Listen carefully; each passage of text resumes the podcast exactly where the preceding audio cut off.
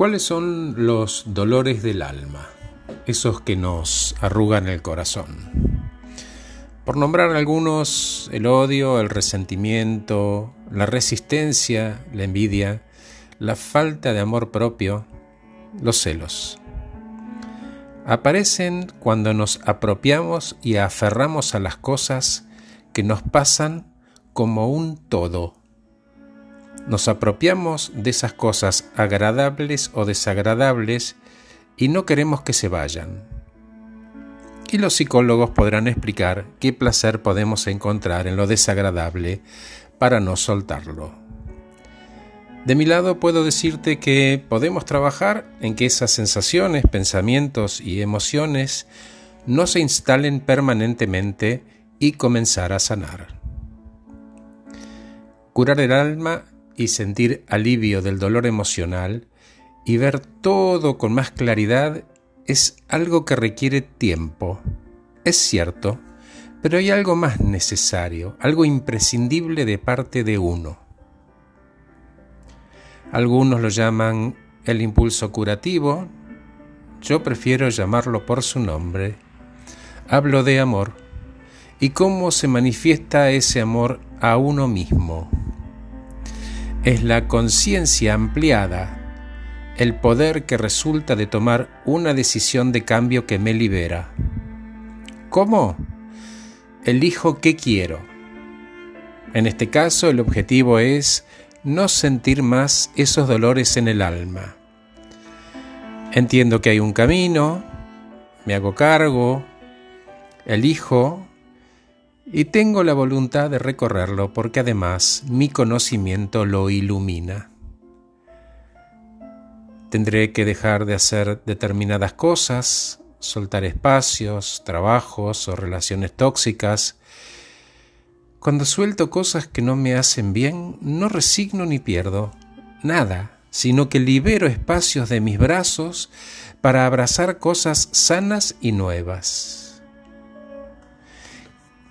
¿Qué cubre de esas acciones recorrer el camino? ¿Qué es lo que me acompaña en el camino? ¿Qué me va a cubrir? El amor.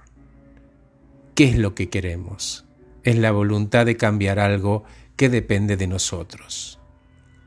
Como dije al principio, la falta de amor propio es uno de los dolores del alma y sin duda el primer remedio de la lista a tomar. Cultivar el amor a uno es un antes y un después. ¿Y qué requiere ese cultivo? Respeto.